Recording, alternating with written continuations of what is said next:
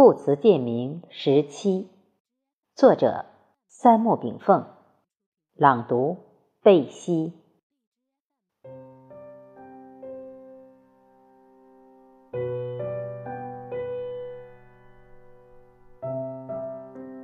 有缘则生，无缘则止。一切宇宙现象，包括自然现象、精神现象、物质现象。生命现象等，皆是各类条件合合而成的产物。万物逢缘则生，无缘则止。缘是什么？缘就是万物形成的条件。灼灼寒泉，涓涓归渊，北雁南迁，折雾血眠，山川隐翠，天地气炼，阴阳相搏。万物待繁，晨光岁月不觉短，孤灯虚室鸡鸣圆。林幽星稀羊肠路，举足又临千佛山。宇宙自然，包括日月星辰的现象生灭，都是缘起缘灭的结果。推动缘起缘灭的力量。就是阴阳二气的比减此长。易传曰：“一阴一阳之谓道。”其实，世间之理不出阴阳之变，万物万象孤阳不生，独阴不长，春夏秋冬生长收藏。人类历史不过是借助地球之自然条件。去顺应人类发展的一段漫长过程而已。故先有天地，然后有万物，有万物，然后有男女。《易经》以乾坤、屯蒙、虚宋、师比四对卦象来划定人类社会的初期顺序，即先有乾坤阴阳两气，阴阳相交。天地混沌，故有社会早期之屯，利剑侯，人类进入蒙昧时期，而人类要脱离野蛮，就需要启蒙教育，故蒙卦有以文化来同蒙养正之意。有人类就有需求，故需卦出，有需求，人类对资源。就会产生争讼，故讼卦来。各族群之间争夺资源，需要兴师动众，且师出有名，故师卦名。因师众多杂，帮派林立，人以类聚，物以群分，故比卦生。所以，易之前八卦之序。也是人类社会发展的前后顺序。我们常常感叹于阴阳时转、世事不定，人生的压力大多来自于时事难测，人生的烦恼大多来自欲壑难满，人生的幸福大多来自需求之简单，人生的宁静。大多来自心灵的阔远。我们不需要随波逐流。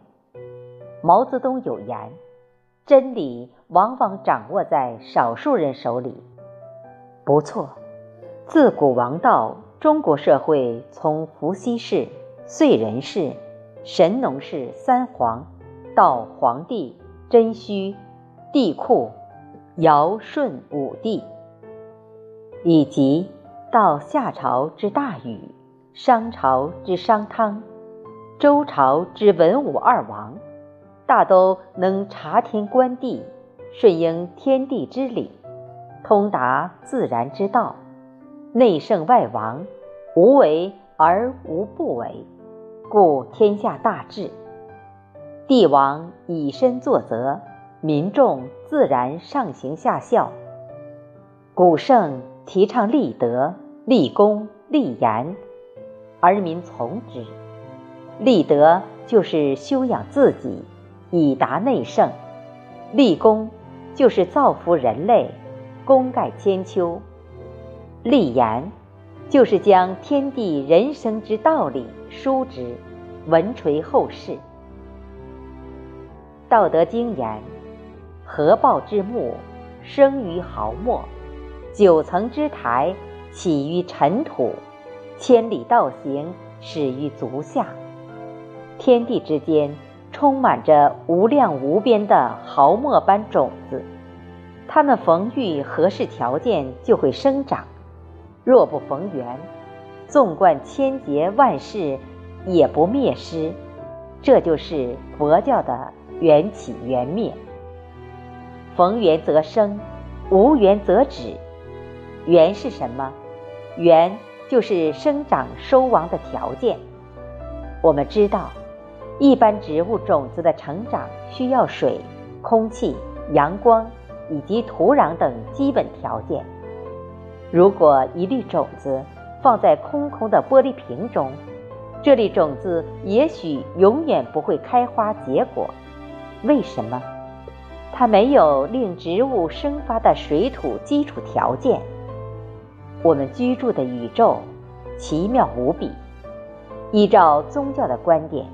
这个宇宙有着无数不同维次的空间，这些空间中存在多种不同的生命存在方式。人生的终极修炼，就是从低维空间向高维空间升化的过程。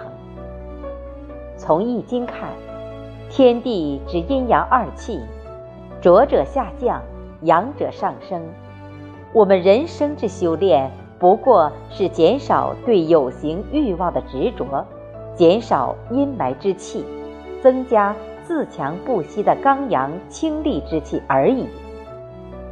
自古圣人传教，也不过是让人类升华自己的灵魂，向高一级的维次空间递进。